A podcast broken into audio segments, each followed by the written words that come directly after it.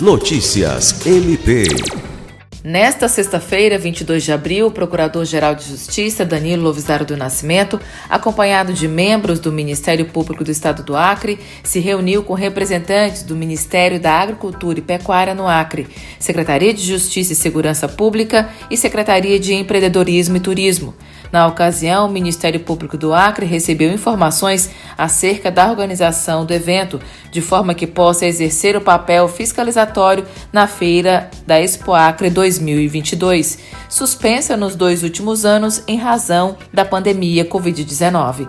A 47ª edição da Expo Acre será realizada entre os dias 30 de julho a 7 de agosto em Rio Branco, contando com atrações nacionais, cavalgada e rodeio, entre outras atividades que devem movimentar grande número de pessoas, a exemplo de edições anteriores.